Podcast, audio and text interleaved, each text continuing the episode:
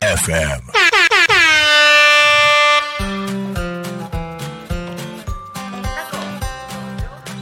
情報交換番組だからこそ。こんにちは。岡山県は新見市地域おこし協力隊の三浦よしこです今回第2回目のこの番組は前回より引き続き、えー、とタコ新見からそれぞれゲストを迎えて第1回目はそれぞれの町のグルメ紹介していただきましたけど今回は体験こと体験を紹介していただきます。じゃあまずは自己紹介から。新見のゲストはこちら。はい、皆さんこんにちは。新見市の、えー、横田翔子です。本名、ありがとうございます。はい。よろしくお願いします。タコ町からは引き続き、どうもバンブーバカパパこと佐藤あ、佐藤合ってるけどね。よろしくバンブー、あ、みんなのラーメンバンブーのバンブーママです。よろしくお願いします。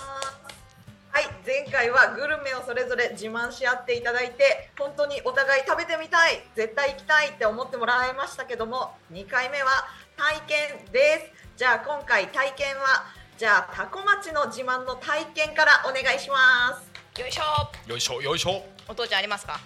タコ町の自慢の体験はやはり米どころなので稲刈りではないでしょうかあ、うん田植えと稲刈りか。かな、うん、両方ね三浦さんもタコ町行った時に、うん手掛けてくださっていて僕たちあれだよね、稲刈りの時におにぎりも出させていただいたんではい、協力していただいて、お一緒に作り上げましたね、ね体験を。うん。なんか地方からすごい横浜とか茨城とかね。そうなんですよね。うん。で、結構意外なことにタコ町民はあのあんまり申し訳ないことに田植えとか稲刈りにあんまりこう興味を持つお子さんが、なんか身の回りねうん あんまりあんまりないんですけど、うんまあまあ当たり前すぎちゃうのかな。日常だよね。日常すぎちゃって、でそこあの三浦さんいらっしゃった時にもイベント参加したんですけど、うん。うんすごい茨城とか東京うん。神奈川あたりから、わざわざうんうん。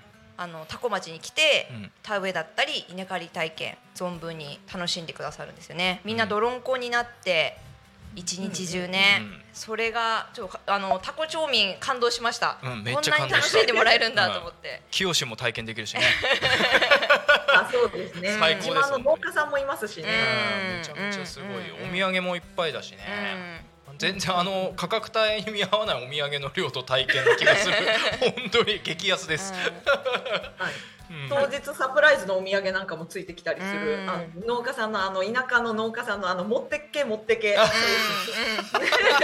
大盤振る舞い感ね大盤振る舞いで最後もりになっちゃうっていう、うん確かに確かに。すごいね。うん。こんなにあの実際に体験しようと思ったらどういう風にしてはいできるんですか。それはですねタコ町か町タコ町観光まちづくり機構さん企画であの一年中まあその田田植え稲刈り以外にもさつまいもの収穫祭とかねなんかもうその四季折々でイベント企画してくださってるのででホームページがあって、ね、ネット上からもお申し込みできるのであの皆さんなんか田舎のなんかこうねのの農家体験、うんしたいとも、うん。農業体験したいと思ったらタコ町観光まちづくり機構うん。検索していただいていろいろ体験イベントが出てるのでチェックしてみてください。岡山県からお待ちしてます、ありがとうございはいます。はい。ねはい。首都圏からもアクセスしやすくて、うんあそうそういういろんな農業体験ができるっていうのはすごくいいですね。うんうんそうですね。あの、こうん東京から高速バスで直でつながってますし、成田空港からもバスで直でつながってるので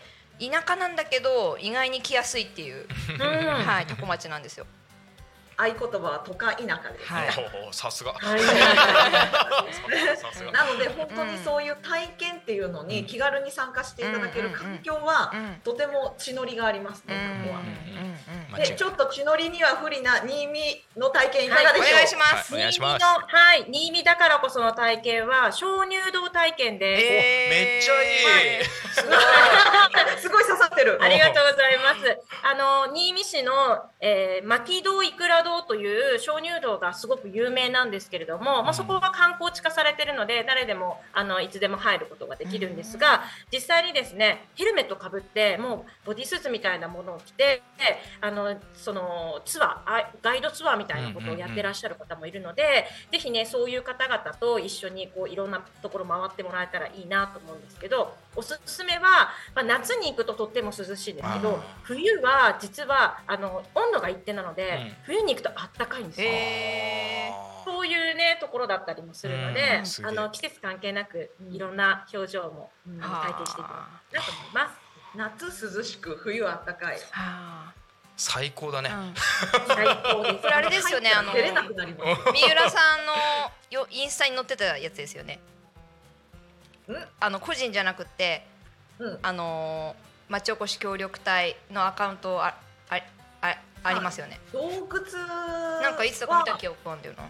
洞窟の中はねまだ載せてないんですよ、実は私はそういうちょっともうガイド付きじゃない洞窟体験まだちょっと行ってなくて、おーそのガイドさんに今度頼んでうん。うん連れて行ってもらわなきゃいけないなって。て、へー。しょうこさん行ったことは？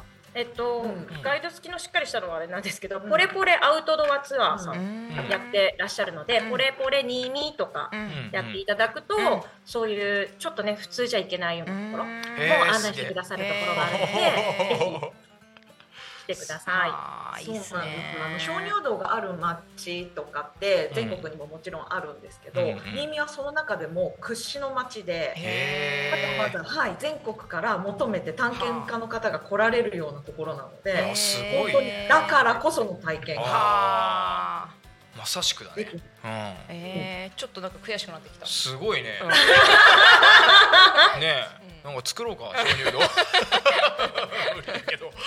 当にそのね穴を生かして、うん。いろんななんかアクティビティとかもできるんじゃないかっていうので、はあいいっすね。貴重だな。まあ、それでいうと新見はちょっとあの大きい都市圏からは遠いので、うん。その辺りはちょっと不利な面もあるんですけど、うんうんうん。JR とかも通ってるので、うんああ実はその新見はすごく JR が3本も通ってるのへで。ーすとてごいね。も便利な場所でもあるんですけど、うん。実は多古町あの駅がなくて、うん電車が通ってないんです意外ですね。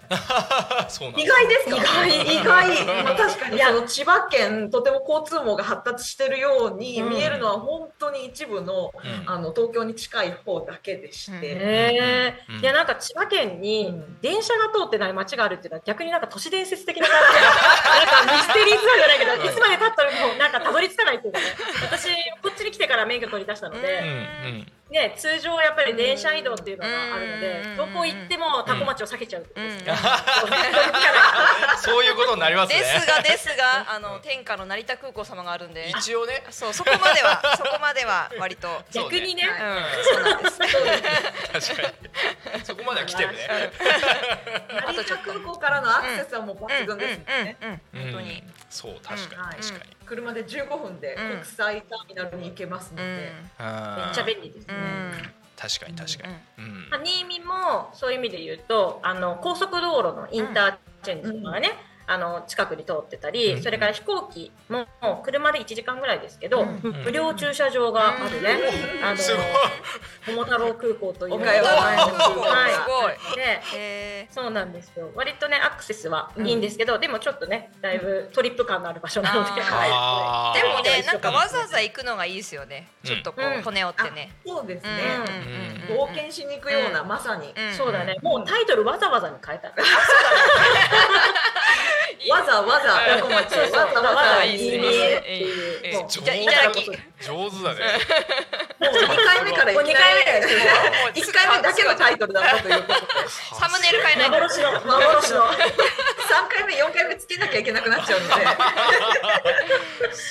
だからこそでお願いします。はい。はい。わかりました。うんうん素晴らしい。そろそろあれですね。あと。まあもう本当にあの岡山県の一番北部にある町なので、中国山地のど真ん中、うん。本当に地方はあのもう山がなくてフラットな場所なんですけど新見は真逆山の中にあります。うん。うんうんうんうんうんうん。なので本当それぞれだからこそできる体験っていうのがうん本当に面白いですね。うん。もうそれぞれ体験しにうん。多古町へ新見市へはい。お越しください。はい。行きたい。はい。はい。じゃあ第2回目もそろそろ終わりの時間が近づいてまいりました。あっという間ですね。はい、はい、第3回目は、えっと、それぞれの町のスポット観光名所を、うんもう、えーお三人に紹介していただきます。